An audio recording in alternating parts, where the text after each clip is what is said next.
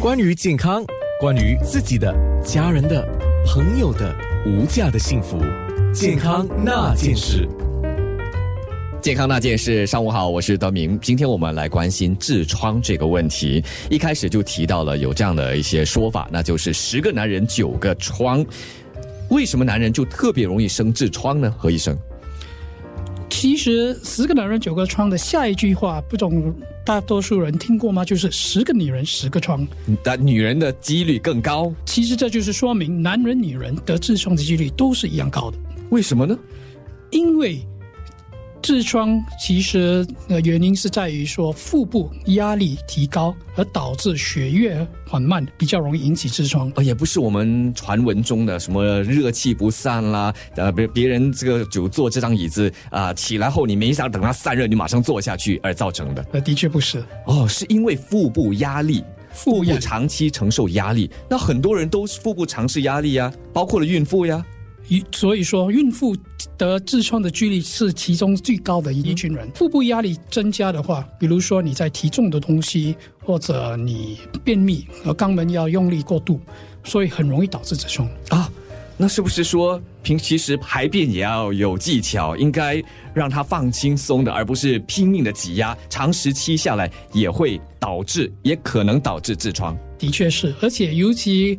最近，因为有些人很喜欢拿着电话进厕所，在里面坐很久，所以这些人得痔疮的几率反而更高。哎，确实哦，所以我们也有这样的说法，是在厕所里面呢就不应该看手机。其实翻报纸、看杂志也不是很适合，都是可以引起痔疮的几率变高。是因为我们坐着的那个时间太久，是坐着太久，加上你一直在那里呃给肛门有的压力。所以肛门压力变高，你的血液缓慢，血血液循环缓缓慢的时候，你的痔疮就反而更容易应变而成。那我不做，我蹲呢？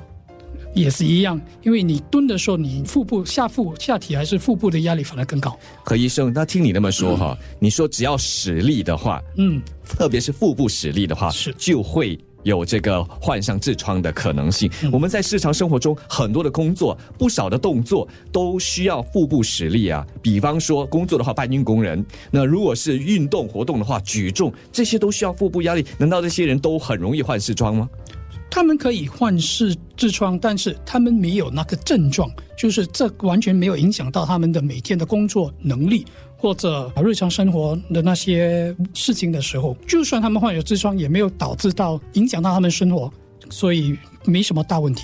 听何医生这么说，我还真是有点担心，好像每个人都有痔疮，只是他有没有发作？是，真是这样子啊？大多数人都可能会有痔疮，而只是没有发作或者没有发现到。也就是他们直肠内壁只要有这个淤血。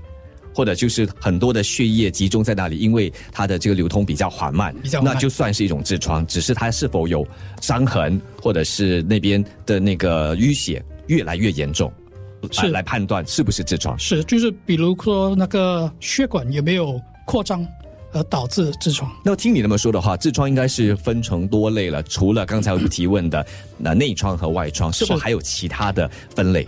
痔疮其实分成所谓的四个等级。我们就是等级一到等级四，最早期的等级一呢，就是那种啊所谓的内疮，通常是不容易被察觉的。我们的等级二呢是混合的那种痔疮，他们平时在肛门内部，但当你在肛门用力的时候，那个痔疮可能就会出来。然后不用力的时候，它自己再缩回去。等级三跟等级四都是已经算是外窗了，它们不容易被推回去。等级三跟四的不同点在于是，等级三还可以推得进，等级四完全推不进了。等级一到等级四，也就是初期、中期到最严重的这个阶段啊，是不是都需要开刀，还是有些服药，又或者是其他方式就可以解决呢？健康那件事。